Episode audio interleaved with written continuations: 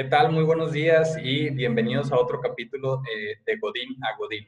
Y primero que nada les quiero compartir que yo estoy muy contento. Eh, esto, más que otro capítulo nuevo, también es una reconexión con Mauricio Valencia, que pues ahora sí que teníamos ya un rato de no vernos desde una academia de liderazgo que nos tocó compartir. Y desde ahí seguimos en contacto porque la verdad, una persona sumamente, sumamente inspiradora que en ese momento me impactó y que hasta el día de hoy me sigue impactando por distintos medios, cada vez que platicamos y sobre todo también con los videos que sube a YouTube con distintos tips, que ya más adelante les dejaré por aquí la liga también en las redes sociales para que lo visiten. De verdad es un material sumamente interesante y de alto impacto. Y pues primero que nada quiero darte la bienvenida, Mauricio. Eh, gracias por tu tiempo y gracias por estar aquí con nosotros. Pues Fernando, es un gusto, de verdad. Eh, realmente es un honor volver a platicar contigo. Creo que desde que nos conocimos, por lo menos me pasó a mí, tuve una conexión especial que después lo, lo platicamos justamente en algunos de los momentos allá en Monterrey, que tiene que ver con quizá algo que compartimos y, y es este tema del desarrollo del ser humano, el desarrollo de las posibilidades, del desarrollo de las conexiones, de las conversaciones, de la potenciación o del potencial que existe para todo ser humano, para toda organización, para todo equipo, para toda familia, de crecer, de engrandecerse al servir a otros. Así es que yo creo que eso en principio nos unía, así es que vi algo muy especial en, ese recorrido que me platicabas y que me contabas que, tenías en tu organización. Después tuvimos la oportunidad de platicar también en, un ambiente más, excusas, en un ambiente mucho más eh, familiar, con la familia tuya inclusive, y, como te digo, eh, ahí empiezas a ver ¿no? las diferentes facetas de un, ser humano y, y, gracias a que me compartiste todo eso, hemos venido como, como conectando muy bien. Así es que te agradezco por, por ese momento que tuvimos eh, años atrás, creo que fue en 2018 o por ahí, y, y, a partir de ahí, pues siempre también te sigo, Fernando. Así es que muchas gracias por esta invitación a, conectar, a conversar, a platicar. Y, bueno, qué bueno, no sé, no sé quiénes nos están viendo, observando o quiénes nos van, a, nos van a observar, pero básicamente esto es, como digo yo, una plática completamente al servicio de, una comunidad, cualquiera que sea, y no intenta tener un, un elemento de decir, es que esto es nada, simplemente algunas opciones y opiniones eh, al servicio, como digo yo, de quienes nos escuchan. Totalmente. Y qué bueno que lo, que lo aclaras porque al final eh, hay diferentes perspectivas y todo este contenido que se sube es con la intención de que las personas tomen lo que más les guste, lo que más les sirva y lo que no les suene o no resuene con ellos, pues que lo hagan a un lado, ¿no? Se trata de, de crecer y, y, al final pues son nuestras realidades, es lo que hemos vivido y puede que alguien tenga una, una postura ajena, pero siempre es bueno escuchar distintas posturas. Y también quiero aprovechar y tomarme un, minutito para, para platicarles un poquito de la, de la, parte profesional y de la carrera profesional de Mauricio, porque eh, de entrada quiero aclarar, no, no hay manera de hacer justicia al currículum, la verdad es un currículum muy amplio, me, me, tomaría varios, varios, varios minutos en, en, cubrirlo todo, pero como una breve introducción, les, les platico, Mauricio es empresario y emprendedor, es speaker internacional en temas de cambio y transformación, construcción de confianza para generar valor sostenible. Eh, Mauricio, totalmente bilingüe y se formó como ingeniero industrial y como coach en Society for Organizational Learning, formado en Carnegie University en relaciones humanas y comunicación y tiene experiencia de más de 25 años en temas de desarrollo de potencial humano, dentro de los cuales se destacan autodirección y liderazgo para directivos, Team and Executive Coaching, Neuroassociative Conditioning, certificaciones de RBL Group en Leadership Brand y Organizational System Model, código de liderazgo y High Performance Teams. Eh, de verdad, mm, es poco de lo mucho que ha hecho y eh, sobre todo, pues también es representante de RBL Group para Latinoamérica y de Arbinger Institute para Colombia. Y así fue como nos conocimos. Eh, hay un dato que a mí me impactó mucho y que soy parte de ese grupo que ha formado a más de 45 mil personas en compañías de América Latina y Estados Unidos en liderazgo adaptativo. y hoy dirige modelos de consultoría para impactar culturas corporativas con énfasis en marca de liderazgo. Ese fue justo el tema que me tocó tratar en esa academia con, contigo, Mauricio, y, de verdad eh, creo que es un tema muy amplio porque pues, como preparación para este podcast lo primero que haces es investigar y me llamó la atención que cuando buscas en Google la palabra liderazgo tiene más de 85 millones de resultados. Hay muchas variantes, hay muchos estilos y como bien comentabas, pues ahorita platicaremos de algunos, eh, esperando pues ampliar ese conocimiento y sobre todo pues hablar de esta marca de liderazgo que de verdad al menos a mí me dejó muy, muy impactado. Y no sé si nos puedas contar un poquito, eh, Mauricio, de qué, consta esto, esto de la marca de liderazgo. Mira, em, básicamente, Fer, es lo siguiente. Cada, cada organización, cada persona, cada familia, tiene una manera de, encontrarse consigo mismo, con su propia identidad y de ofrecer esto a los demás. Esto, por supuesto, es como una marca, ¿verdad? Cuando, cuando tú dices, si, si, hablamos de equipos de fútbol, para no entrar en contradicción con, con, personas, entonces no voy a mencionar ninguna, pero voy a mencionar uno que esté por fuera de Latinoamérica. O dos, eh, si tú vas a la Liga Española, a la Liga inglesa, a la francesa, a la italiana, en fin, e, europeas, o si vas a las, latinoamericanas con cualquiera, o en fin, eh, verás que cada equipo tiene una propia identidad y tiene inclusive sus, sus colores de camisetas y hay gente que se identifica con unos y no con otros, porque de alguna manera eh, casi que eso que está allá afuera habla de ti y habla de ti en algún sentido, lo vuelves identidad. Eh, es esto que nos ponemos, estas eh, camisas o, tus gafas o, tu estilo, en fin. Y tú dices, esto yo me lo pondría, pero eso no. Como quien dice, es una marca específicamente que te va identificando, porque primero, con lo cual resuenas, con lo cual tienes identidad, y segundo, con lo cual puedes servir a otros. Entonces, la marca de liderazgo va como, como componiendo esos dos temas. Uno, un elemento de identidad y dos, que esa identidad te diferencia, te marca de alguna manera eh, esos elementos, esos atributos con los cuales puedes generar valor a otros. Ahora hablamos un poco de lo que significa generar valor. Entonces, esa marca de liderazgo es como esa distinción. Eh, hablando de distinciones, Fer, un poco para, para entrar en materia, esas distinciones, eh, cuando tú vas a Alaska o al Polo Norte, o inclusive al Polo Sur, quienes habitan el Polo Norte, quienes están en Alaska, pueden ver blancos distintos en la nieve. ¿Por qué?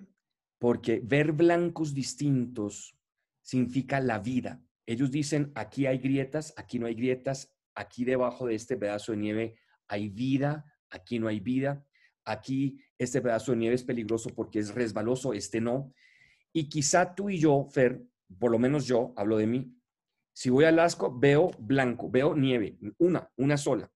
Al ver, al ver distinciones, tenemos la capacidad de tener más poder de acción. Lo mismo le pasa a un pescador. Un pescador sale al mar y puede ver específicamente, dice, acá vamos a atender las redes, allá no, hoy hay corrientes, por ahí no nos metamos, por aquí sí.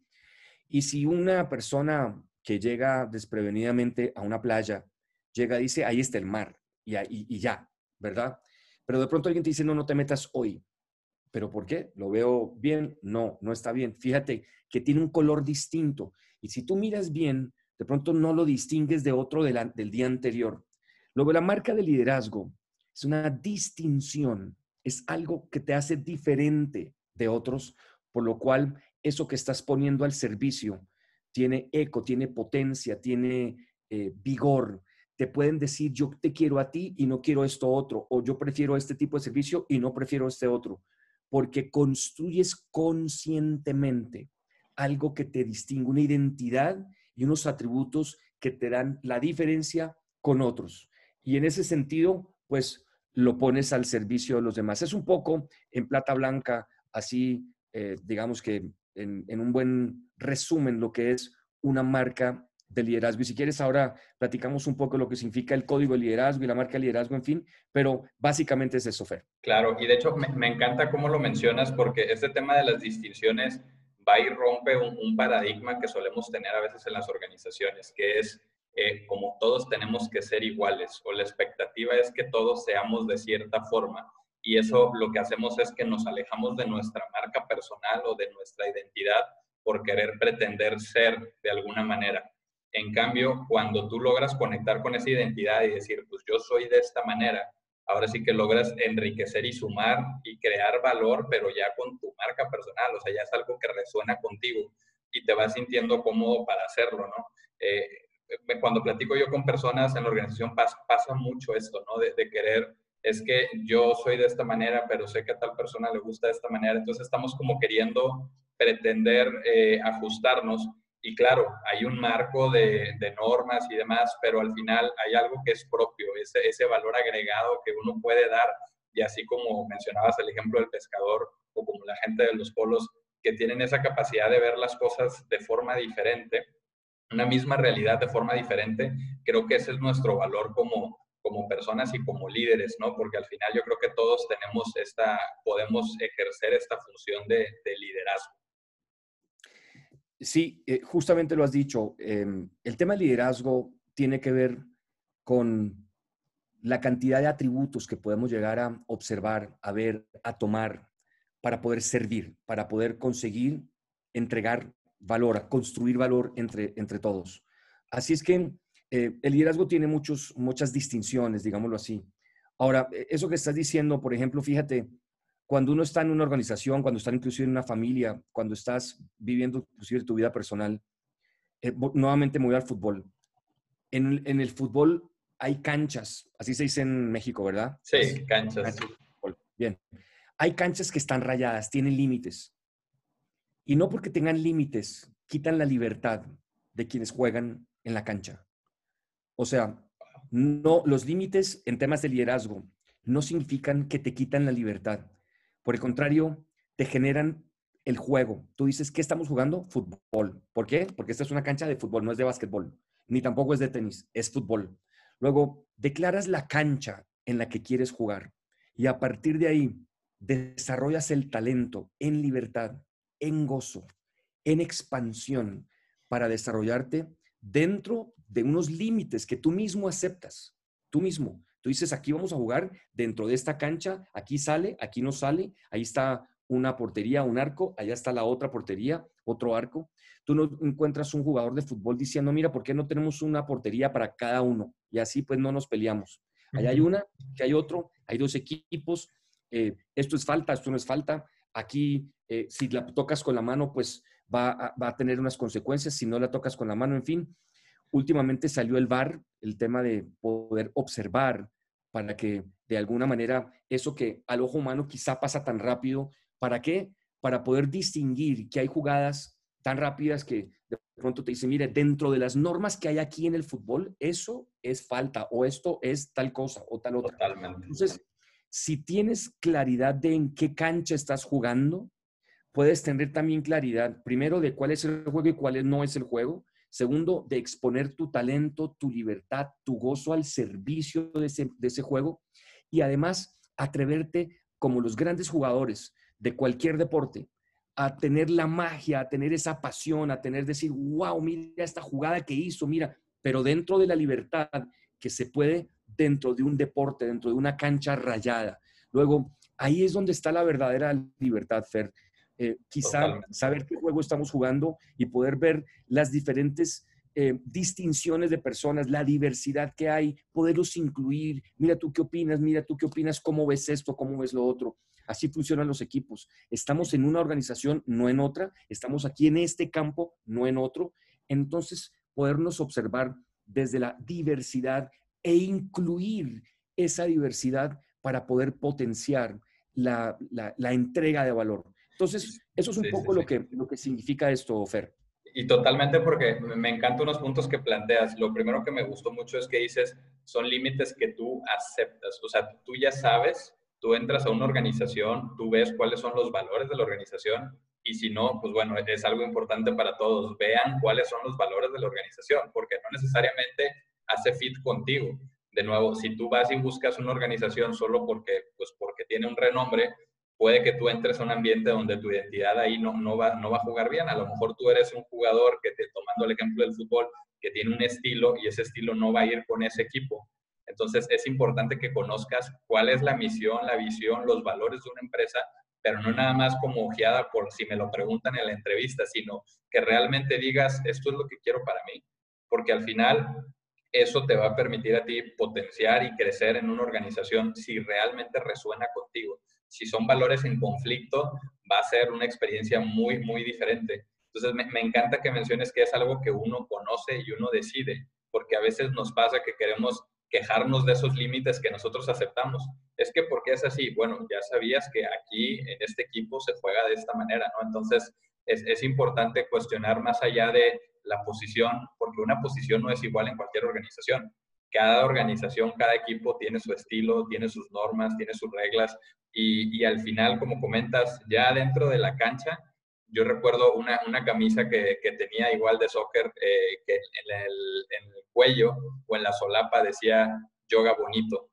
Y, me encantaba porque yo decía, es, esto no, no, te dice hazle así, simplemente te dice como disfruta el juego, o sea, goza, juega, ponle tu, tu chispa, ponle tu, tu, tu estilo y, se me hace sumamente poderoso que, podamos llevar esto a, a, nuestro trabajo, o sea, que digas tú, yo estoy aquí, conozco cuál es la cancha y ahora sí, que venga el, el juego, el, el, yoga bonito, ¿no? O sea, vamos a disfrutar y a imprimir todo lo que podamos, porque también cuando estás en esta cancha impactas, ¿no? Es, es algo que, que a mí me, a veces creemos que solo ciertas posiciones según la jerarquía, pero al final todos los que estamos conviviendo nos impactamos unos a otros ya sea que sea positiva o negativamente, que también hay que decirlo, pero tienes este poder de, influencia y de, y de impactar en, en, muchos niveles a toda la gente que te rodea. Entonces, de, de imprimir como ese liderazgo.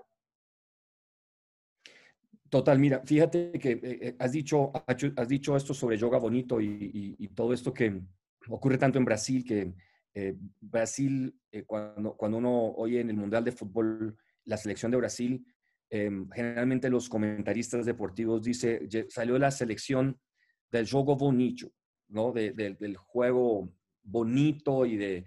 Eh, ahora, un juego bonito no tendría sentido si eso no lleva resultados, ¿verdad? No lleva a, la composición de lo que realmente vinimos a jugar. Vinimos a jugar uno para, porque es la misión, es, es la diversión, es, es la libertad, es esa disciplina que libera. Fíjate que sobre eso eh, hay mucha gente que dice, mira, lo que pasa es que a mí me toca hacer tal cosa y tal otra y tal otra. Fíjate que la disciplina libera. Cuando tú empiezas a lograr dentro de eso que llamas tu juego bonito, empiezas a jugar, empiezas a entregar ciertas cosas, empiezas a, validar ciertas cosas. Hay disciplinas que liberan. ¿Y por qué te liberan? Porque empiezas a lograr cosas, porque empiezas a, eh, por ejemplo, tú dices, esta, semana voy a, no sé, a, correr eh, cinco millas diarias o, ocho kilómetros diarios. Eh, al final de la semana, cuando has cumplido eso, porque tú, tú lo has propuesto, porque nace de adentro, de tu corazón, al final de la semana te sientes bien y dices, mira, lo pude hacer, lo pude hacer. Es una disciplina que libera, que libera el espíritu. ¿Y libera el espíritu para qué? Para seguir entregando, para seguir valorando. Luego, cuando entras a jugar un juego en una organización, hay cosas que evidentemente tú aceptas y es, lo habías mencionado, unos principios, unos valores. Hay un tipo de conversaciones que se tienen en la organización que de alguna manera con los cuales yo estoy de acuerdo. Hay elementos de la manera en que nos relacionamos, la manera en que hacemos las cosas, la manera en que nos entregamos. Eso me gusta de una organización. Entonces tú dices, yo quiero pertenecer a esta organización, yo quiero tener esa marca aquí. ¿Por qué? Porque me identifico, porque va conmigo, porque resuena conmigo, porque me saca lo mejor de mí, a pesar de que tengamos momentos quizá más complejos. Lo habíamos hablado en, la academia cuando estuvimos y nos conocimos. Yo, yo les decía a ustedes que generalmente vivimos en unos normales. Esos normales les llamamos cultura. Eh, y, y, esos normales no siempre nos hacen crecer. No porque sean normales son buenos. A veces tenemos una vida así, esto es normal. Sí, pero hay normales que son muy buenos, que son potentes, que son significativos, pero hay normales que no lo son. Y esos normales hay que retarlos. Hay que preguntar, bueno, ¿y por qué tenemos esto como normales? Si esto no nos está haciendo crecer. Por el contrario, quizá nos está haciendo eh, toparnos con algún tema que no nos gusta. Entonces, ¿por qué lo tenemos que mantener como normal? ¿Qué pasa si construimos nuevos normales? Ahora con este tema de la pandemia, la gente habla mucho de nuevos normales, pero se refieren a nuevos normales como si fuera una vida nueva y quizá volvemos a caer en eso que caíamos antes. Y es que los normales no siempre son sanos, no siempre nos hacen crecer.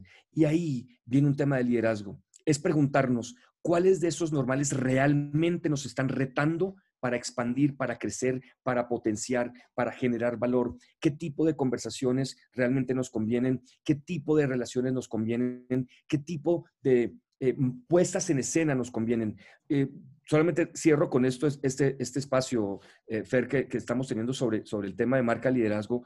Fíjate que una vez en una organización minera, yo, yo les decía, mira, tienen que platicar con los proveedores, tienen que platicar con relación a esto, esto y esto que ustedes mismos están pidiendo. Y una persona decía, ya lo hemos hecho. La pregunta es, ¿cómo lo has hecho? ¿En qué, ¿De qué manera? ¿Qué has abordado?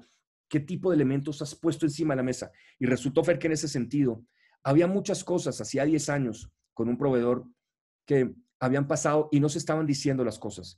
Esos elementos no lo estaban poniendo encima de la mesa. Luego había muchas cosas, por ejemplo, para conversar, conversaciones difíciles, temas para perdonar inclusive. Eh, ahora hablamos un poco del perdón, temas para perdonar, para restablecer, para sanar de las mismas relaciones, que si eso no ocurre, pues entonces volvemos normal una conversación que quizá no está dando fruto, no está haciendo crecer la relación, no está haciendo crecer el elemento de generación de valor. Entonces, en ese sentido, hay que retar los normales para preguntarnos si nos están o no haciendo crecer. Hay que retar las conversaciones, qué tipo de conversaciones estamos teniendo. Hay que retar el tipo de relaciones que estamos construyendo, si dan fruto o no dan fruto. Eso hace parte todo del contexto del liderazgo. Totalmente. Y digo, también me gustaría ampliar un poquito en, ejemplos de lo que es un, normal para los que nos están escuchando y que a lo mejor no, habían entendido antes el concepto. Eh, ¿Cuál sería un ejemplo de la vida diaria, de la vida personal, que dirías tú eh, que es un normal y qué podría ser un nuevo normal? Mira, eh, un normal para algunas personas, por ejemplo, voy a hablar de la vida cotidiana. Hay personas que dicen, bueno, ¿sabes qué? Yo normalmente me levanto y lo primero que hago es em, abrir la, ventana, tener aire, eh, respirar, dar gracias. Eh, y todos los días hago lo mismo, se vuelve normal, se vuelve, y no porque se vuelve normal, deja de tener valor.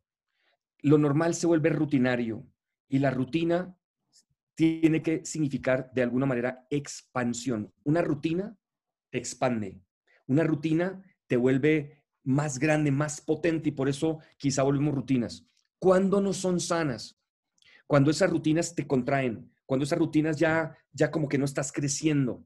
Entonces, por ejemplo, te levantas, abres la ventana, tomas aire, eh, das gracias y demás, y tú dices, esa es una rutina que hoy veo un día nuevo, veo un día maravilloso, veo un día potente. Es una rutina que me encanta.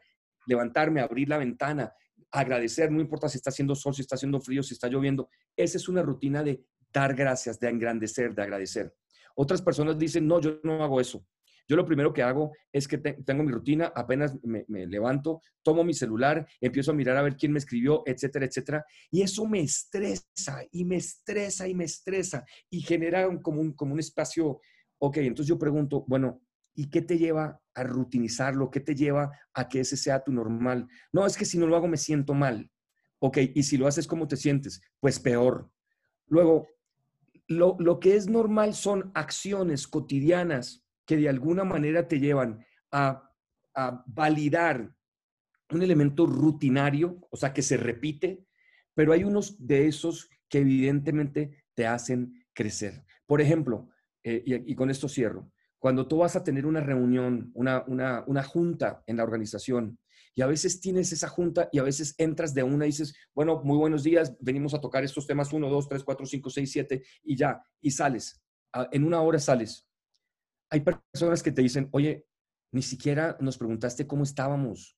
Eh, oye, ni siquiera nos preguntaste qué estaba pasando. Oye, ni siquiera nos preguntaste cómo venimos. Entonces alguien dice, ah, ah, eso aquí es normal.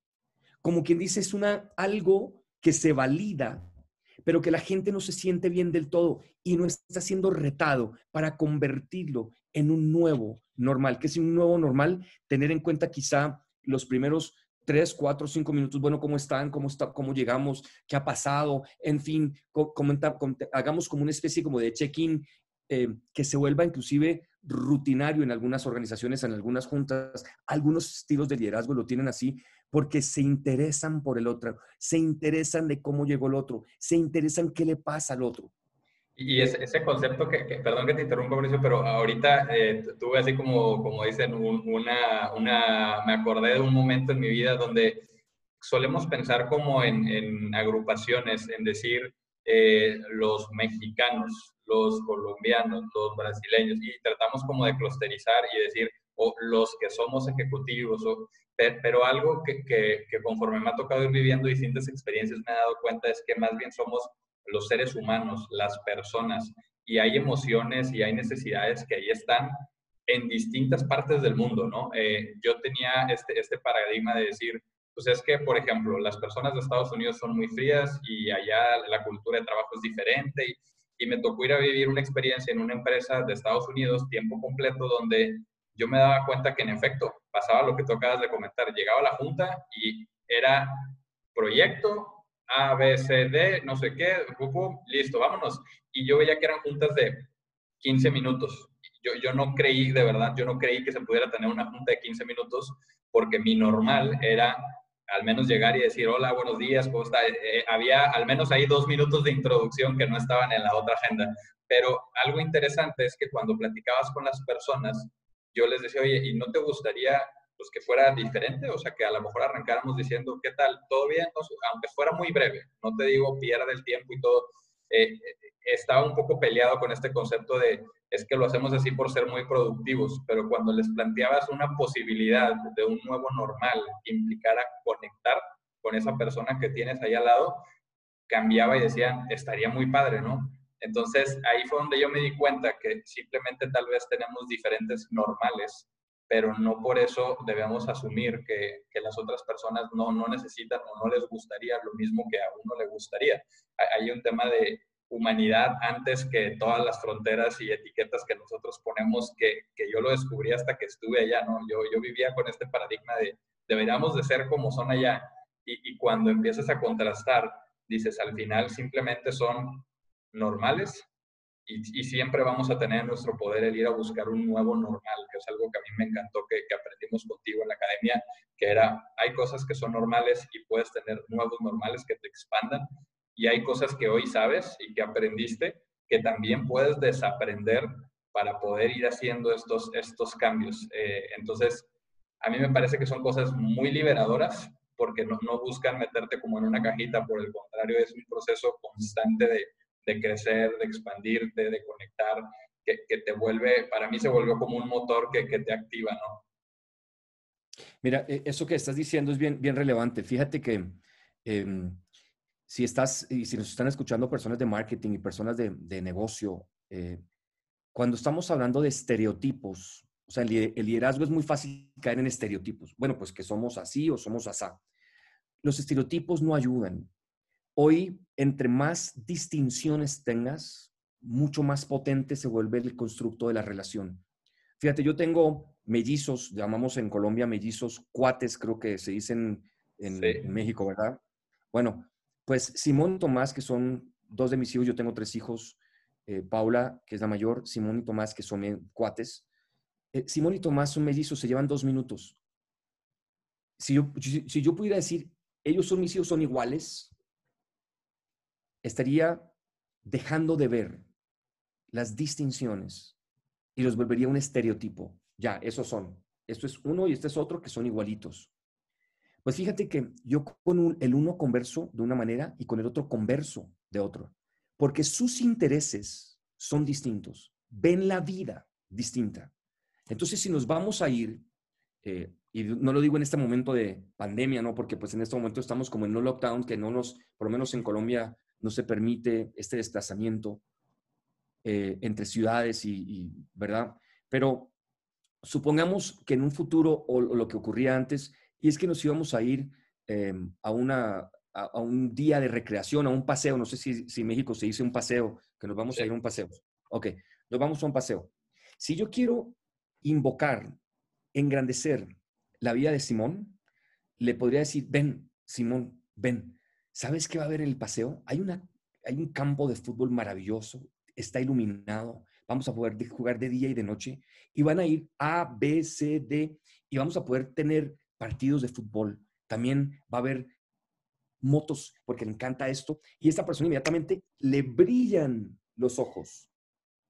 Si llamo a Tomás, Tomás es una persona sistémica, es una persona más conversacional, es una persona que le encantan los videojuegos, pero además eh, son videojuegos con los cuales se relaciona con otras personas, le encantan las conversaciones con los adultos, le encanta hablar de política, le encanta hablar de geografía, le encanta hablar de contextos, de compañías, dice que va a ser empresario. En fin, si yo voy a invocar a Tomás y le digo la misma cosa a Tomás, ven, Tomás, va a haber un campo de fútbol, van a ir a BCD, va a haber motos, él me va a decir, ok, pero eso no es lo que a mí me llama, me engrandece el corazón. ¿Qué le digo? Mira, va a ir esta persona, va a ir esta persona, hay Wi-Fi, porque evidentemente para él es supremamente importante, vas a poder desarrollar tu investigación, vas a poder, y entonces lo tengo al, al servicio. ¿Qué significa esto?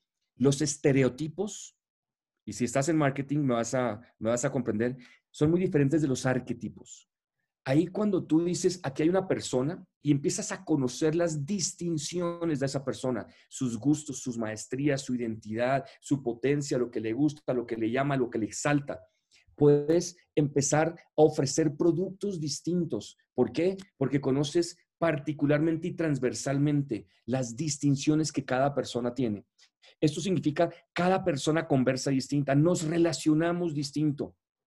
No es lo mismo una persona que otra. En esta pandemia hay liderazgo que en este momento se está poniendo al servicio y lo que antes eran reuniones que arrancaban de una, mira, ¿cómo está esto?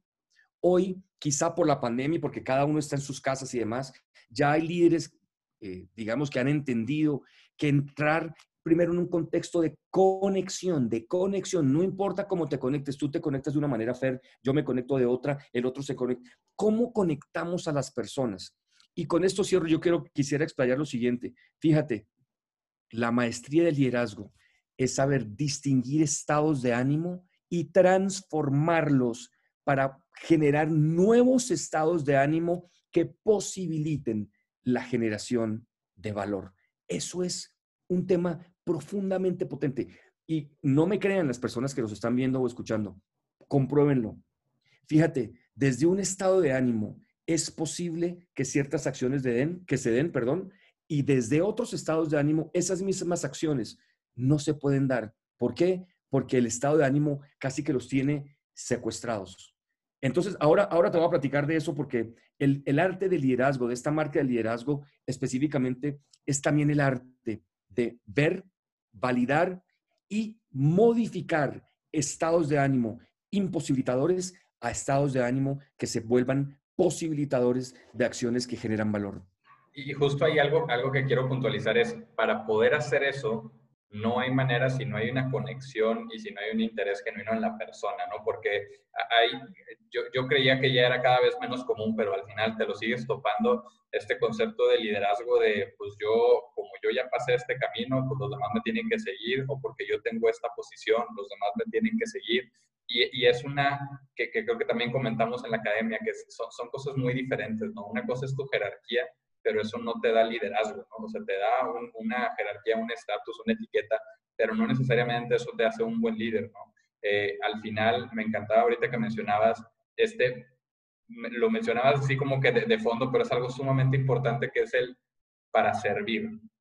Y, es un concepto con el que yo estoy ahora sí que muy, muy, muy casado, que es el liderazgo tiene que ver con tú al servicio de y no con la gente a mi servicio, porque yo ya llegué a brincar a, tal escalón. Entonces, a manera de que tú logras auténticamente conectar con las otras personas, es como puedes llegar a tener un, liderazgo sobre ellos, pero es, para mí es un interés genuino en la persona. Si eso no existe, difícilmente lo vas a poder liderar, porque a veces cometemos el error, siendo poniéndome en los zapatos del líder, puedes cometer el error de creer que, que hay cosas que tú ves y que los demás no ven. Y creo que, que, eso es algo, uno de los principales errores. Es decir, yo puedo llegar a pensar que yo sí me doy cuenta cuando alguien no está interesado, pero que las otras personas no.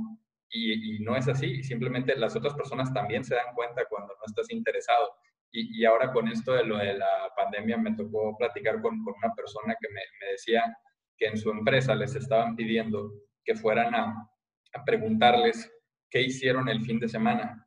Y esto lo iban a hacer para buscar investigar si habían salido y tratar de entender quiénes eran casos potenciales de contagio. Y mi primera pregunta fue, una duda, ¿normalmente lo hacían? O sea, es algo que ustedes normalmente hacen. Llegas el lunes, le preguntas cómo estuvo tu fin de semana y cuéntame. No. Entonces, ¿qué nos hace pensar que esas personas no van a ver lo raro y lo van a sentir que no es auténtico el interés genuino por saber cómo pasaron un fin de semana? ¿Tú te darías cuenta? Sí. ¿Y por qué ellos no? O sea, al final todos somos seres humanos y tenemos también ese sentido de intuición y de leer a las personas. Yo no te creo que de la noche a la mañana despertaste con un interés genuino de ayudarme si esto no lo has venido cosechando con el tiempo, porque también lleva tiempo crear estas conexiones. Y creo que ahí te, perdimos un poquito en el abrir lista. Listo, ya, excusas. Eh, fíjate que estás hablando de algo bien relevante y tiene que ver con la conexión. Em, las conexiones, digamos que esa, eso que nos une a nosotros mismos y a los demás son fundamentales, porque sin las conexiones eh, no tienes esa información relevante, ese elemento potente para poder establecer esos hábitos de servicio. Fíjate que, em, y, aquí te voy a platicar de algunos elementos que son fundamentales en el tema del liderazgo. Uno, te voy a hablar quizá de tres principios en los cuales yo vivo, y, principios significa como leyes que, se, que, que ocurren, no porque yo las quiera, es como la ley de la gravedad. Yo puedo negar la ley de la gravedad o llamarle de otra manera, pero la ley de la gravedad ahí está es un principio, ¿verdad? Es un principio activo. O sea, si yo tomo esto y lo suelto, se cae por varios temas. Uno, porque lo suelto. Dos, porque evidentemente existe la ley de la gravedad. Y tres, porque quizá esto tiene un peso suficiente para eh, no, no, no, salir hacia arriba, ¿verdad? No, o sea, no es, una, eh, no es un globo de helio que, que va, va, inmediatamente a pesar menos y salir hacia arriba. Así es que físicamente él podría explicar pero también podría decir, lo, se cae porque también lo suelto, porque evidentemente hay una acción por la cual respondo y es que lo suelto. Entonces, ¿esto qué significa? Hay unos principios activos y quisiera tocar tres principios básicos que tú me dirás si son o no eh, y aplican para todos. Estos tres principios que son y aplican para el liderazgo es uno, nos levantamos todos los días a ese elemento de conexión, por lo cual necesitamos construir elementos de lealtad y de fidelidad con nosotros mismos y con los demás. Casi que quisiéramos construir esos lazos, esos elementos de conexión. De hecho, eh, a veces cuando no estamos lográndolo, aparecen la culpa, la vergüenza, aparecen estos elementos, el temor, ¿no? Surge justamente de esa necesidad del ser humano de conectar consigo mismo y con los demás. Luego, un primer principio es necesitamos de conexiones. Conexiones se refiere a esas relaciones adecuadas donde haya fidelidad, lealtad con nosotros mismos y con los demás. Fíjate, la verdad, por ejemplo, hablar en la verdad, hablar transparentemente, nos conecta con nosotros mismos y con los demás. Hoy la gente pide, háblenos transparentemente, cuéntenos la verdad. Si va a pasar algo en la organización ya sea, cuéntenos. ¿Por qué? Porque nada te quita, nada te quita más brillo que vivir como escondido detrás de una mentira. Entonces, casi que una relación potente arranca desde esa vulnerabilidad, querer aprender, hablar desde la transparencia. Cuando sabes, sabes. Cuando no sabes, no sabes. Cuando te puedes atrever, te atreves. Cuando no tienes la capacidad por X y Z motivo, también te dices, mira, yo, yo quisiera no hacerlo porque siendo leal conmigo mismo y contigo también, siendo completamente fiel a esa conexión, quizá hablamos en la verdad. Entonces, lo primero es, nos levantamos uno, a poder buscar esas conexiones genuinas, genuinas, potentes, relevantes para poder, a través de esas conexiones, establecer elementos de valor. Eso es lo primero, ese es un primer principio. Nos queremos conectar. Ahí aparece la lealtad, la fidelidad. Ese es uno. Por lo cual, la transparencia, hablar en verdad, hablar abiertamente, reconocernos en lo bueno, lo malo, lo singular, lo medio, lo que sea, reconocer específicamente que algo está pasando es fundamental. Eso es un primer principio. Y ahí me gustaría nomás, antes de, movernos al segundo, perdón que te interrumpa, pero es, eh, es, esto que hablas de hablar con la verdad es poderosísimo, porque a lo mejor alguien dice, ok, le voy a decir lo que va a pasar con la organización y pues es, es parte de esta comunicación, que es algo que personalmente cada quien decide, pero yo me he dado cuenta con mis equipos de trabajo que es, es poderosísimo tener esta transparencia, esta comunicación, sea lo que sea, buenas o malas, pero siempre tenerlo y que no sea de rebote que se enteran. Pero por otro lado, eh, algo, algo bien poderoso también es, es decir la verdad también sobre tu vida, tu vida personal y tu, y tu naturaleza humana porque si yo no les digo que yo me siento cansado, pues entonces eh, ellos te asumen como si tú fueras un superhéroe que no se cansa, pero eso desconecta, porque es como, ¿cómo me va a entender si él no vive esta realidad cuando al final todos la vivimos? Entonces, pasar de este concepto de líder héroe, que no, que no se cansa, que no, que no se estresa, que no, pues al, final eh, termina por distanciar a veces a las personas pero más bien decir, sabes que yo sí experimento todo lo que tú estás experimentando y yo uso estas técnicas para volver a conectar con una energía más positiva, para sentirme con, con empuje. Al final eso contagia y por otro lado eh, les abres la puerta que ellos puedan llegar el día de mañana a decirte, sabes qué, hoy me siento cansado. Y, a mí me ha tocado ocasiones en las que te, te pueden decir, oye, sabes que cuando tú dices, es viernes la verdad la semana estuvo muy pesada y hoy, hoy particularmente hoy me siento cansado, así ya, ya estaba tocando así yo la, la, la, lona de que ya ocupaba la pausa. Y en ese momento se empiezan a sumar a la conversación más personas de, de verdad, yo también. No, para mí esta no fue así, pero la semana pasada sí fue. Entonces, abres una puerta a, esta conexión, pero que es auténtica, porque te, te, vas y te muestras como un ser humano que también es vulnerable, que también tiene emociones, que también nos estresamos y también nos equivocamos. Entonces, a manera que tú les dices, yo también me equivoco, pues logras hacer una conexión porque estamos hablando de verdades, ambos nos equivocamos. Ahora, cómo trabajamos en conjunto para que no vuelva a suceder es diferente. Pero el decir yo no me equivoco, pues cada vez que esa persona se equivoca, pues se va a empezar a autocastigar y a sentir que es de lo peor y tal vez me van a despedir. Y entonces es sumamente importante hablar de la verdad, pero no solo en la parte profesional, sino al menos yo, yo lo que he visto desde mi experiencia es también en la parte personal. O sea, hacer, tener esa apertura y esa transparencia de lo que también uno experimenta en casa y eso te permita eh, sostener conversaciones muy poderosas y tal vez un poco más personales, no de dientes para afuera, como decimos a veces. Sí, mira, e, estás estableciendo, digamos que acá un parámetro bien, bien singular. Eh, el tema de podernos vulnerar. Vulnerar significa abrirnos, de sentirnos que somos, estamos completos, acertando y no acertando, pero estamos completos. ¿Qué significa completos? Podemos aprender, podernos reconocer los unos y los otros. Fíjate que hay un principio activo de las relaciones humanas. A, las personas las admiramos por sus fortalezas.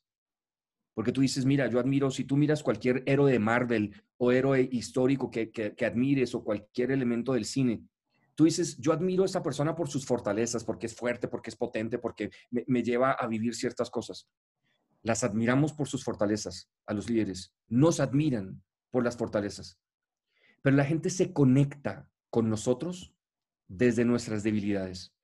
Nos admiran por las fortalezas, pero la conexión viene desde las debilidades. ¿Eso qué significa? Cuando tú puedes nombrar, y, digamos que lo hacemos mucho en, esquemas de liderazgo, cuando yo eh, hago los podcasts que hago, eh, platico de lo que platico, es porque abiertamente, abiertamente, puedo contar lo que me pasó, puedo contar mi error, mi negligencia, puedo contar mi, grandeza, puedo contar lo grande que me pasó, pero también lo, lo, lo disminuido que me sentí ciertos momentos.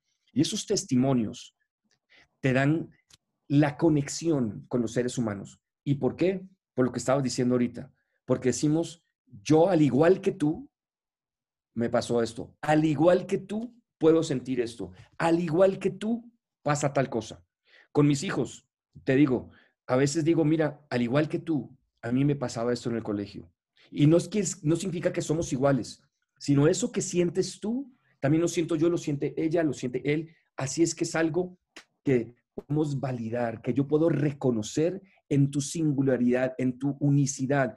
Tú eres único, irrepetible. Y en eso único, irrepetible, nos pasan cosas similares. Y le pasa al, al, señor de la China y al que está en Bolivia, al que está en la India.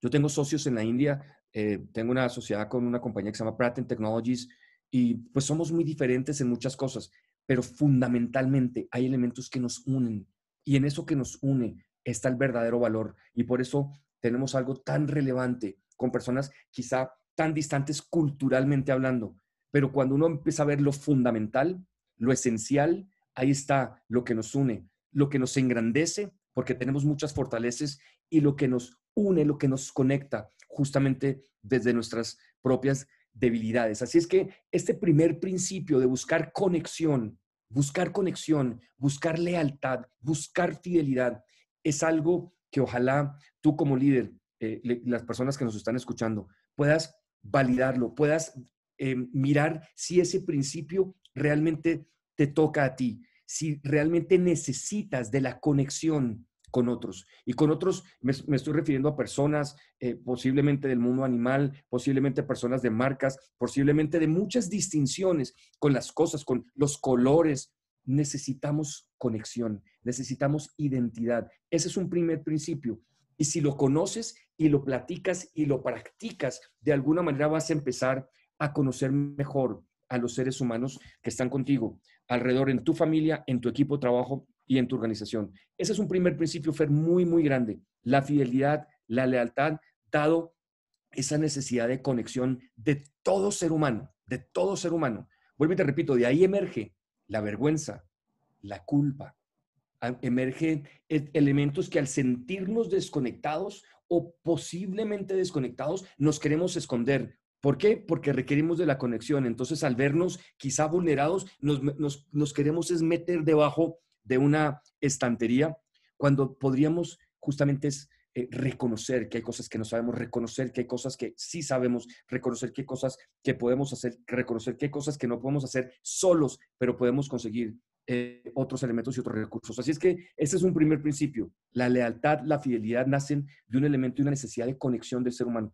Ese es uno primero para poder liderar y para poder potenciar. Uno segundo, Fer, es, dado eso, hay que poder facultarnos y darnos el permiso de construir relaciones de confianza. La primera es la conexión. La segunda es que dada la primera, entonces requerimos construir relaciones de confianza. Y básicamente ahí te diría, Fer, hay algunos atributos de esa confianza. Uno, que haya cercanía que haya posibilidad de cercanía, lograr ganarnos esa posibilidad de cercanía, lograr hablar de esa conexión que estábamos hablando en el principio primero, esa conexión evidentemente nos genera la posibilidad de acercarnos, de vulnerarnos, de potenciarnos, de conocernos. Ahí aparecen todos los elementos del servicio. ¿Cómo podemos servir si no construimos relaciones de confianza? Entonces, la confianza, uno, cercanía. Dos, credibilidad, que realmente podamos potenciar y abrir el corazón y que nos crean, poder hablar en la verdad, podernos vulnerar también y podernos eh, desarrollar como seres humanos, que podemos conectarnos desde la credibilidad, desde que nos puedan creer, desde que nuestras promesas se cumplan. Fíjate, una, una organización es una red de promesas, algunas cumplidas y algunas incumplidas.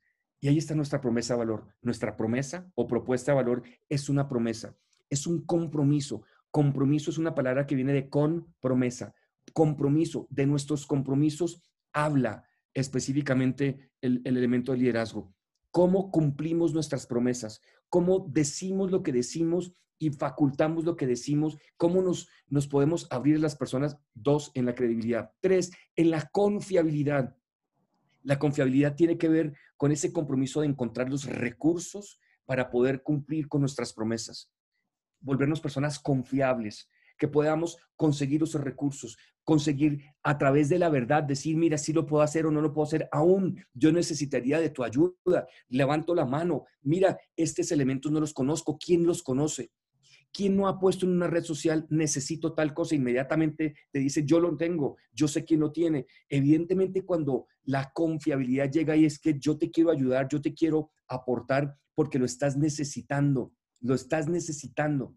No sé si has ido a un restaurante, Fer, y de pronto aparece, no sé si existe en México, en Monterrey o en Ciudad de México, en Guadalajara o en cualquiera de las ciudades donde te encuentres, eh, eh, algunas personas, eh, algunos em, personas que te están sirviendo en un restaurante, eh, allá se dicen los, ¿cómo, ¿cómo, se le dice? ¿Meseros? Meseros, sí. Los meseros, exacto. Viene un mesero y aquí dice personal en entrenamiento. Aquí dice personal en entrenamiento. Si es algo que tu gafete dice personal en entrenamiento, y esa persona, mire, mucho gusto, me da mucho gusto atenderles hoy. Yo, mi nombre es Mauricio, yo les voy a atender el día de hoy. Yo soy personal en entrenamiento, así es que yo espero poderle servir de antemano. Si alguna cosa no sé, yo espero que pues me den el permiso de, si algo dice personal en entrenamiento, ¿cómo tratas a esa persona que está en entrenamiento? Ahora sí que con una, de cierta manera, con una menor exigencia, ¿no? Aunque a lo mejor sí, es, la palabra que se me viene. Eh, hay un tema de comprensión o una expectativa de que está en ese proceso. Entonces, fíjate, ahí nos conectamos distinto, generamos una confianza distinta, ¿verdad? Ahora yo te pregunto, Tú eres padre, Fer. ¿Acaso no eres un padre en entrenamiento? Claro. Tú eres esposo, Fer. ¿Acaso no eres un esposo en entrenamiento? Tú eres jefe, Fer. Tú eres jefe, tú eres líder. ¿Acaso no eres un jefe y un líder en entrenamiento? Exactamente, sí. Eres un ser humano, Fer.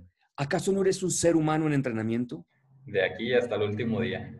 Claro, entonces si nos podemos poner ese gafete, estoy en entrenamiento, estamos en entrenamiento, nos damos permisos de construir confianza de manera distinta, porque no entramos a exigir, a demandar, sino a valorar, a engrandecer, a potenciar. Y así se construye confianza. Cuando de alguna manera nos vulneramos, nos potenciamos, podemos ver de manera adecuada, genuina, para poder construir eh, cercanía, para poder hablar desde la credibilidad, para poder construir confiabilidad. Y por último, en la confianza, poder construir estados de ánimo que emergen desde el servicio, desde la colaboración, desde el conocerte, Fer. Yo no podría servirte a ti si yo no te entro a conocer. Y para eso requiero, uno, conectarme contigo. Dos, generar cercanía. Tres, generar credibilidad. Cuatro, confiabilidad. ¿Para qué? Para poder desarrollar un espacio, un contexto que nos permita platicar, que nos permita conversar, que nos permita engrandecer la relación. Y entonces viene el segundo principio y es construir confianza. Esa es una base muy potente que surge del primer principio y es esta necesidad de conectarnos, de estar conectados. No sé si alguna, si, recuerdas tu primer día en la organización en la cual nos, conocimos, eh, quién te recibió, quién te dijo bienvenido, quién te llevó, en fin. Yo platico con muchas personas que dicen, mira, mi primer día, mi primer día, fue un día en que nos dijeron, buenos días, ¿cómo están? Mira, esta es la nueva persona, este es Mauricio, el nuevo, aquí está, saluden, no hace así, ahora siéntate aquí y arranca a trabajar y arrancamos, ¿verdad? Ahora, hay personas que creen que el primer día solamente es uno. Ah, yo, yo te digo, desde el liderazgo el primer día es hoy y el primer día son todos.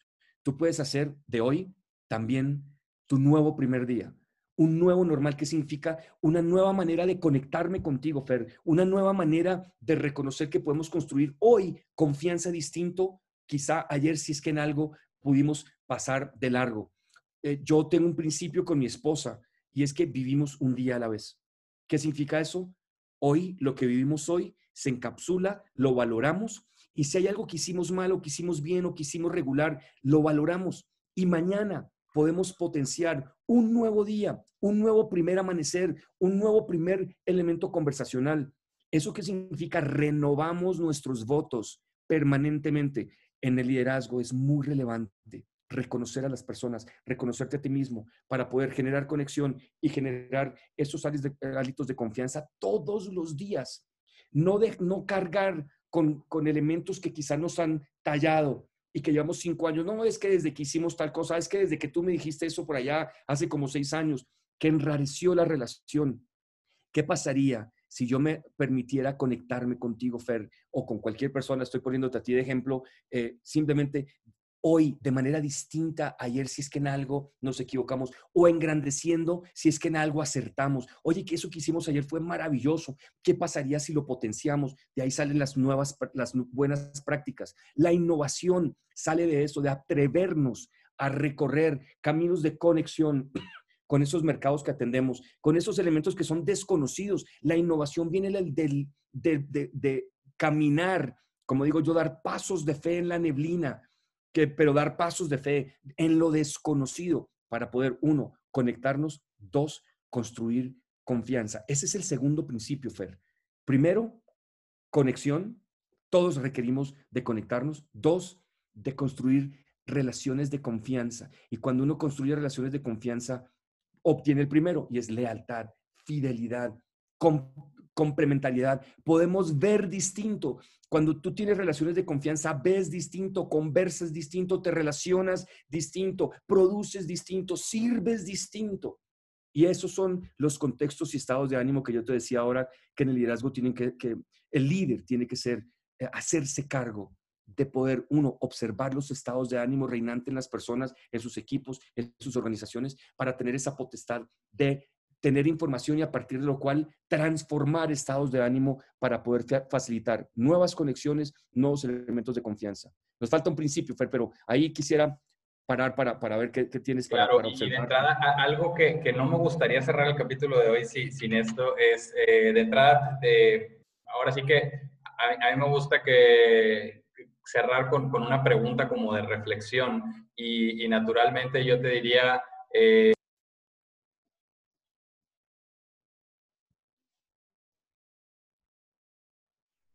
antes de que nos contaras de, de, este, ahora sí que sobre esta pregunta de reflexión, me gustaría que nos platicaras de este concepto de esperanza. Es algo que, que yo recuerdo, tengo así grabadísimo lo que nos platicabas de la esperanza de esa academia y es algo que al día de hoy sigo llevando conmigo y sigo externando a las demás personas.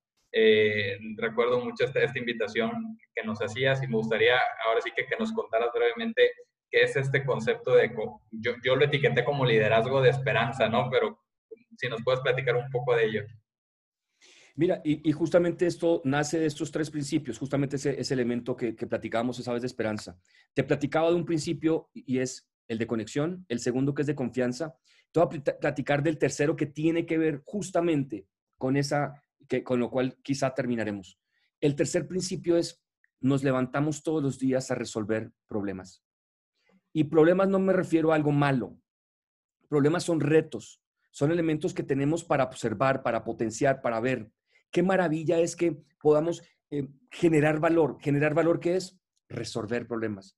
¿Resolver problemas qué es? Cuando tú dices, yo tengo sed, y alguien te dice, yo, tengo, yo, yo, te, yo te ofrezco un vaso de agua. Tú dices, no, es que yo no tengo sed, pero no de agua. Entonces quizá no tienes sed, tienes un antojo. Entonces, hay cosas que resuelven para ti eso que tú estás necesitando. Cuando tú como líder puedes observar cuál es la necesidad del otro y te puedes comprometer a ayudar a absolver esas necesidades como persona, como equipo, como organización, como familia, entonces te conectas distinto, construyes elementos de confianza distinto. Entonces, eso tiene que ver con el tercer principio. Conectarnos para qué? Para construir confianza. ¿Para qué? Para poder levantarnos todos los días a servir y ayudar a resolver problemas. Fíjate, Fer, somos valorados por el tipo de problemas que somos capaces de ayudar a resolver. Y en ese sentido, hablamos entonces de la esperanza, tomando estos tres principios. Uno, de conexión. Dos, para construir confianza. Y tres, en esos dos primeros, para ayudar a resolver problemas. Y entonces, en este momento de incertidumbre, Fer, la gente que dice, la incertidumbre es no tener certezas, pero hay una que sí tienes, y es que puedes ser embajador de esperanza. ¿Y qué significa embajador de esperanza? Tener en tu palabra los elementos adecuados para soplar las brasas, no sé si eh, en los barbecue, en, en, los, en las barbacoas, o no sé cómo le dicen. las, las carnes asadas. Las carnes asadas y demás. De pronto estás ahí en el barbecue, estás con tu familia o con tus cuates o en fin, o con, con, que, las personas que sean, y de pronto estás prendiendo, supongamos que lo, lo, prendes al carbón y estás prendiendo, y, no sé si se llaman brasas, ¿verdad? Eso que empieza a emerger de los carbones. Y entonces empezamos a soplar. Bueno, pues en el liderazgo, existe la potestad. Y entiéndamelo como una analogía, porque ahora, pues con el COVID, la gente dice, a mí ni que me soplen, ¿no? es una analogía, pero te quiero decir, es una analogía. El líder, ¿qué hace? Avivar la llama que hay en el otro, soplar las brasas, porque todos, sin ninguna excepción, Fer, tenemos una, una llama encendida que a veces por temor a, a, la, a, la, desconexión, por no vivir en ambientes de confianza, por no tener claro específicamente que tienes una llama al servicio de los demás, entonces se nos va esos elementos de poder avivar esa llama que hay en otros. Entonces, yo te invitaría a ti, Fer, y a las personas que nos están escuchando, que no llegue alguien a tu vida, a una conversación o a una plática, sin que se vaya con mayor esperanza. ¿Qué es esperanza? Es la facultad de poder ver, oportunidades, de poder ver posibilidades, de poder ver opciones, de verte facultativo, de verte valioso para alguien. Cuando tú le dices a alguien, oye, ven, qué relevante que es eso que acabas de decir. Gracias por esa pregunta que acabas de hacer. Gracias por la duda que tienes. Gracias por la responsabilidad de, de venir todos los días a este lugar. Así aparezca para muchos, como se dice en inglés, como un must. Sí, yo sé que es un must, yo sé que firmaste un contrato de trabajo. Yo sé que tu lugar es aquí porque es que eso es lo que dice tu contrato de trabajo. Pero más allá de eso, a pesar de eso, aquí estás poniendo el cuerpo, poniendo el cuero, poniendo los elementos todos los días. Gracias por eso. Gracias por atreverte. Gracias. Ahí las personas empiezan a ver mayores posibilidades desde una mayor y gentil conexión, desde la compasión. Y compasión no me refiero a la lástima, porque hay gente que cree que la compasión es lástima. Compasión es el arte de ver a las personas realmente como legítimos otros, dignos de ser vistos, de ser escuchados. Y cuando estos ejercen el liderazgo, Fer, empezamos a portar palabras de esperanza. ¿Qué significa eso? Palabras de conexión, palabras de construcción de confianza, palabras de ánimo real para poder comprometernos a resolver lo que tengamos que resolver para poder seguir adelante. La esperanza significa eso, es tener al borde de tu palabra, de tu conciencia, de tu corazón, de tu conocimiento, de tu, em, digamos que de tu vulnerabilidad, siempre la facultad de que puedas caminar contigo mismo y con otros para poder ayudar a resolver los problemas que tengamos y tener la certeza de que nuestro talento, que es básicamente que nuestra capacidad, que nuestro compromiso, que nuestro lugar de contribución existirá siempre el ánimo de ayudar a resolver lo que tengamos que resolver. Luego, cuando alguien llega a, ti, y, ya para cerrar en este tema de esperanza, y, te dice, mira, estoy pasando por un momento difícil. Ayer justamente hablaba o platicaba con una niña que debe tener como unos 32 años eh, y, me cuenta cosas, me abre su corazón. Eh, justamente de una, de una plática que di como para 180 personas virtual, así como lo estamos haciendo en este momento. Y, ella me dice, mira, ¿te puedo platicar un tema? Y yo, claro, por supuesto. Me dice, mira, eh, yo he tenido muchos inconvenientes. Tengo una hija de 12, la tuve cuando yo tenía 20, tuve, y he tenido muchos inconvenientes, me he sentido muy sola. Y resulta, Fer, y aquí lo puedo decir porque no estoy diciendo quién es, pero así es que yo tomo el, caso, pero no digo quién es. Em, ella dice, yo tuve muchos inconvenientes en mis relaciones eh, sexuales, cuando estaba justamente creciendo a los 12 años, eh, tuve un, momento de abuso. Y esto me lo cuentan, fíjate, estamos hablando en contextos de liderazgo, pero esta persona me dice, me cuesta mucho relacionarme desde la confianza con las personas, y eso que tuve una niña de 12. Luego, fíjate, viene desde que tenía 12 y tiene 32. Y a veces su tema de trabajo básicamente se ve eh, vulnerado, potenciado o conectado con ese momento cuando tenía 12 y fue abusada. Yo te pregunto, cuando ella me dice esto, mi plática con ella la tiene que llevar a que ella salga de esa plática con mayor esperanza, viendo posibilidades, viendo potencialidad, avivando la brasa interior que tiene quizá estado dormida por tantos años. Pues en este momento iniciamos un proceso que tiene que ver básicamente con su organización, pero ese, ese dato que te doy, Fer, es solamente un ejemplo para decirte, hay personas que perdieron la esperanza por un hecho, hay personas que perdieron la esperanza por una relación, hay personas que perdieron la esperanza por una creencia falsa que les hace sentir que no son valiosos. Hay personas que perdieron la esperanza porque dejan de creer en las personas que están a su lado. Luego, ser un embajador de esperanza te lleva a eso. Uno, a reconectar con personas y a reconectar esas personas con los demás. Dos, a construir un ambiente y estados de ánimo donde reine la confianza. Y tres, a sentirnos válidos y potentes para levantarnos todos los días a servir con el corazón y con el alma y ayudar a resolver los problemas que de alguna cualquier problema que tenga y que tengamos enfrente con la certeza de que vamos a encontrar los recursos adecuados para poder seguir adelante. Y en ese, en ese sentido, eh, Mauricio, justo este tema de esperanza lo, conecto yo. Estaba recientemente, ya terminé el libro de El hombre en busca del sentido de, de Víctor Franco, que de verdad creo que ahorita es un libro que para el que no lo haya leído, le va a traer muchísimos aprendizajes y le va a llenar de perspectivas muy empoderantes. Pero algo que me encantaba y, que mencionaba él es que dentro del campo, pues había personas que, ellos decían que iban desarrollando de cierta manera una, una intuición por aquellas personas que ya, pues ya iban para abajo y que eventualmente iban a perecer. Y que la manera en la que ellos identificaban era cuando alguien proclamaba o decía en voz alta o incluso ya, ya compartía que había perdido la esperanza de que algo mejor venía.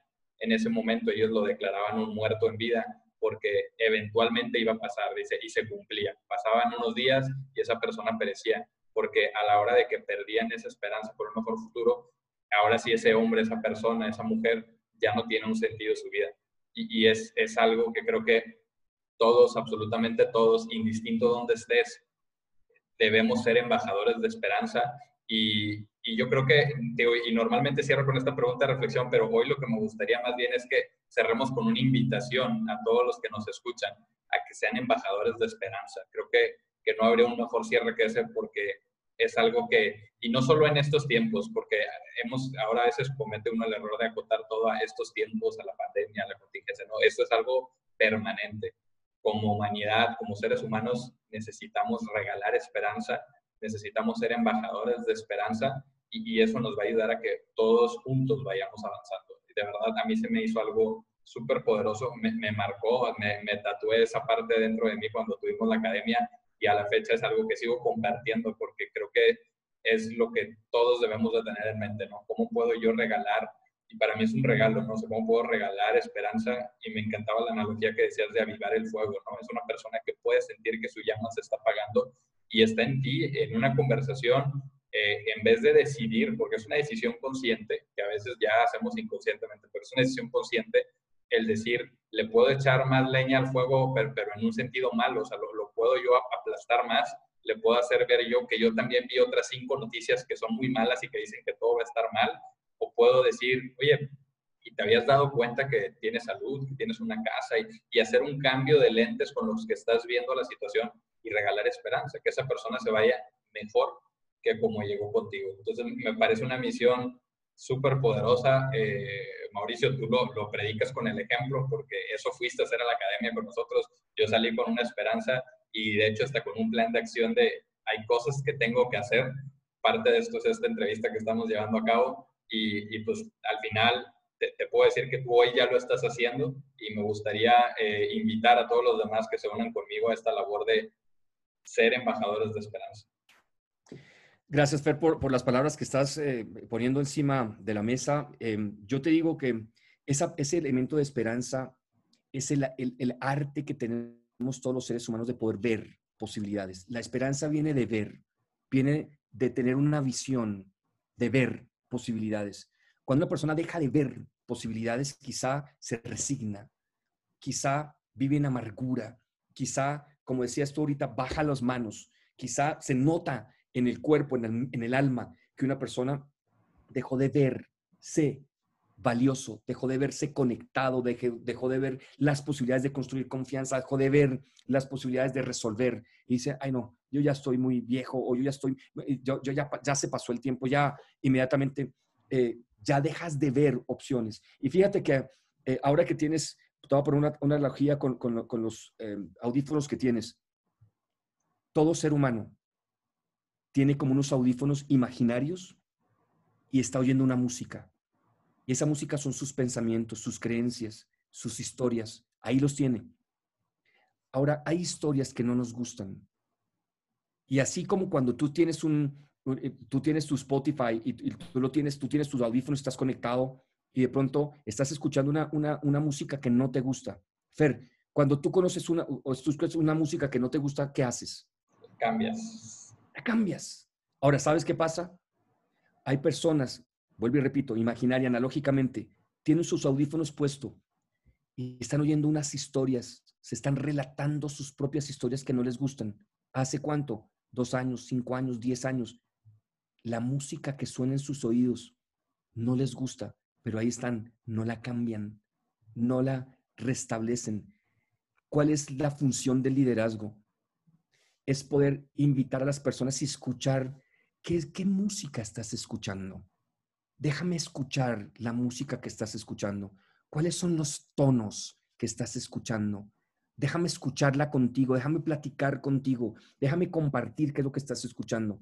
Ven, y si escucharas esta otra música, y si te contaras esa misma historia pero de manera diferente, y si validaras y resignificaras este momento de tu vida, empieza a sonar otra música y esa persona empieza a ver, cambia de perspectiva, cambia de óptica, cambia de lentes, se pone otros lentes y dice, ah, mira, yo no había visto, yo pensé que estos eran los lentes, entonces, ¿qué haces tú como, como embajador de esperanza? Simplemente, oye, déjame tantito, déjame, quítate estos, ponte estos, a ver ahora cómo ves.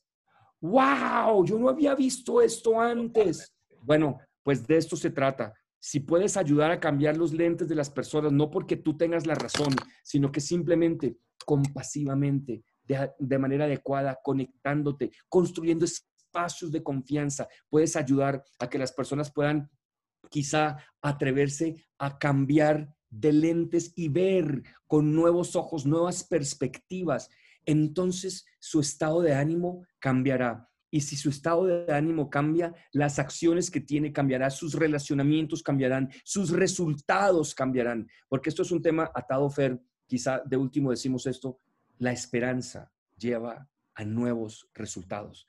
Yo, tú sabes, yo trabajo con muchos equipos directivos, con muchas organizaciones en Latinoamérica, en los Estados Unidos, inclusive en el Asia, y básicamente todo el mundo está eh, pendiente de los resultados. Pues fíjate, los resultados provienen del tipo de estados de ánimo que gobiernan tu organización.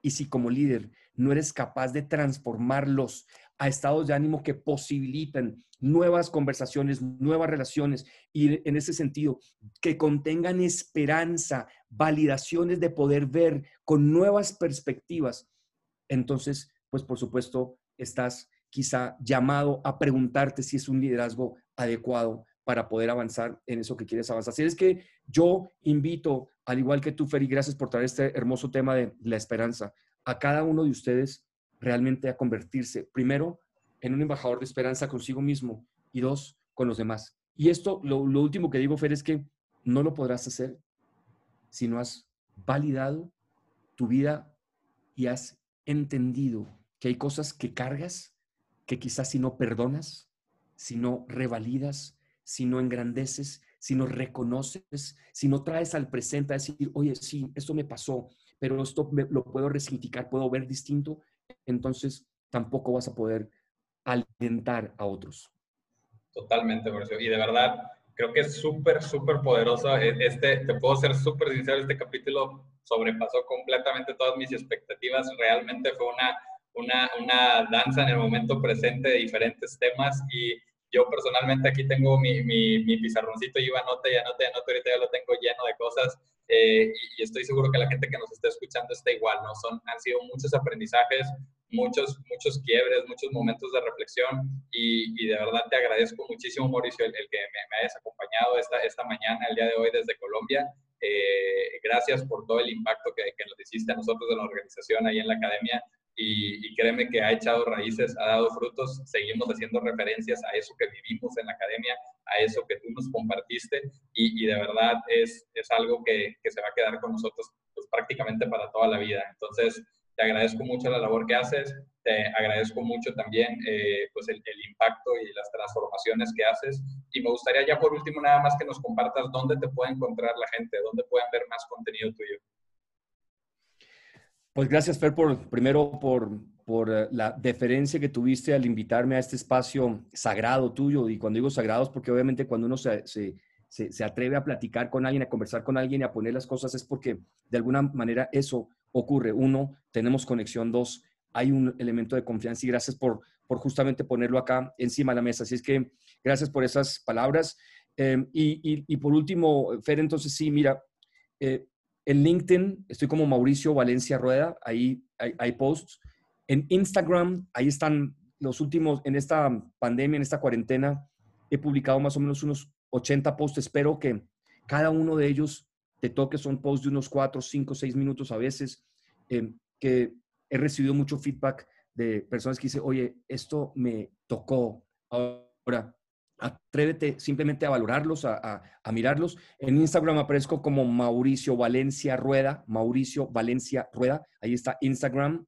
Están en, eh, Facebook, también estoy como Mauricio Valencia Rueda, Mauricio Valencia Rueda. Y eh, por supuesto, eh, tú tienes mis, mis, datos, Fer.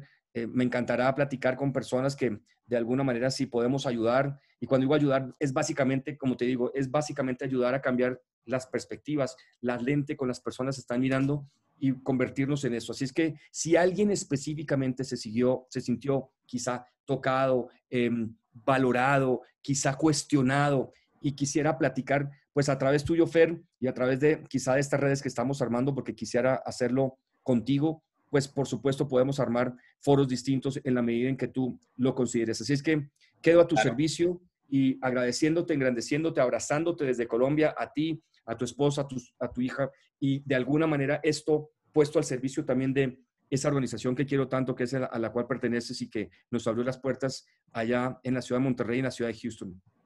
Claro que sí, Mauricio. Y también no, se, no dejen de buscarlo en YouTube, que por ahí ha subido muchos tips muy buenos. Yo los veo prácticamente cada que sube, ahí tengo notificaciones encendidas, eh, de, verdad, de mucho, mucho valor y agradecerte porque pues todo ese contenido es, es, gratuito, lo pones ahí al servicio de las personas y generas impacto. Entonces, aprovechenlo y pues muchas gracias por, por acompañarnos en este, en este capítulo de este podcast.